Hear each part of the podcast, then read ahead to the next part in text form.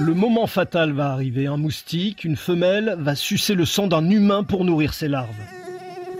Aïe, trop tard. Les moustiques sont anthropophiles, ce n'est pas un gros mot, ils aiment vivre avec les humains, le contraire étant moins sûr. Je connais les hommes, j'en ai aimé des dizaines. Eh ben, des courageuses. À tel point qu'une espèce préfère le sang humain à tout autre. Aedes aegypti, qui transmet la dengue ou la fièvre jaune, chassé des zones rurales africaines par l'extrême sécheresse, il a trouvé en ville des points d'eau illimités où pondre ses petits.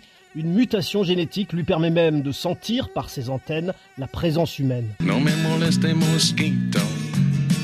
retourne chez toi. Les animaux anthropophiles n'ont souvent pas très bonne réputation. La peur de l'étranger, ils rendent pourtant bien service. Les rats des villes sont des éboueurs. Près de 300 000 tonnes de déchets recyclés par an à Paris. À la déchetterie, on fait des économies. Les corneilles aussi font le ménage et leur explosion démographique à Paris au début des années 2000 est directement liée aux aléas de l'humanité, la mise en place des poubelles anti-attentats transparentes et faciles à percer.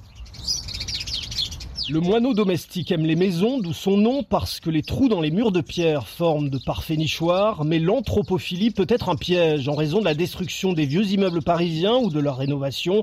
La population des moineaux s'est effondrée en 20 ans, moins 70%, le crépi est l'ennemi des moineaux.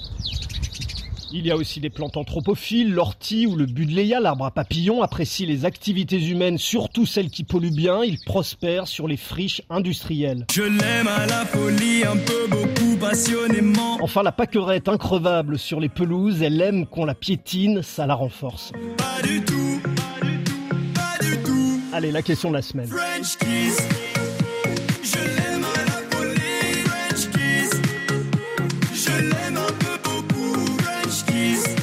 Le changement de sexe, c'est dans la nature Alors on ne parlera pas ici de transsexualité, mais d'hermaphrodisme particulièrement fréquent chez les poissons, 2% des espèces, chez le poisson clown, vous savez Nemo, à la mort de la femelle dominante, le plus gros mâle devient femelle pour prendre sa place.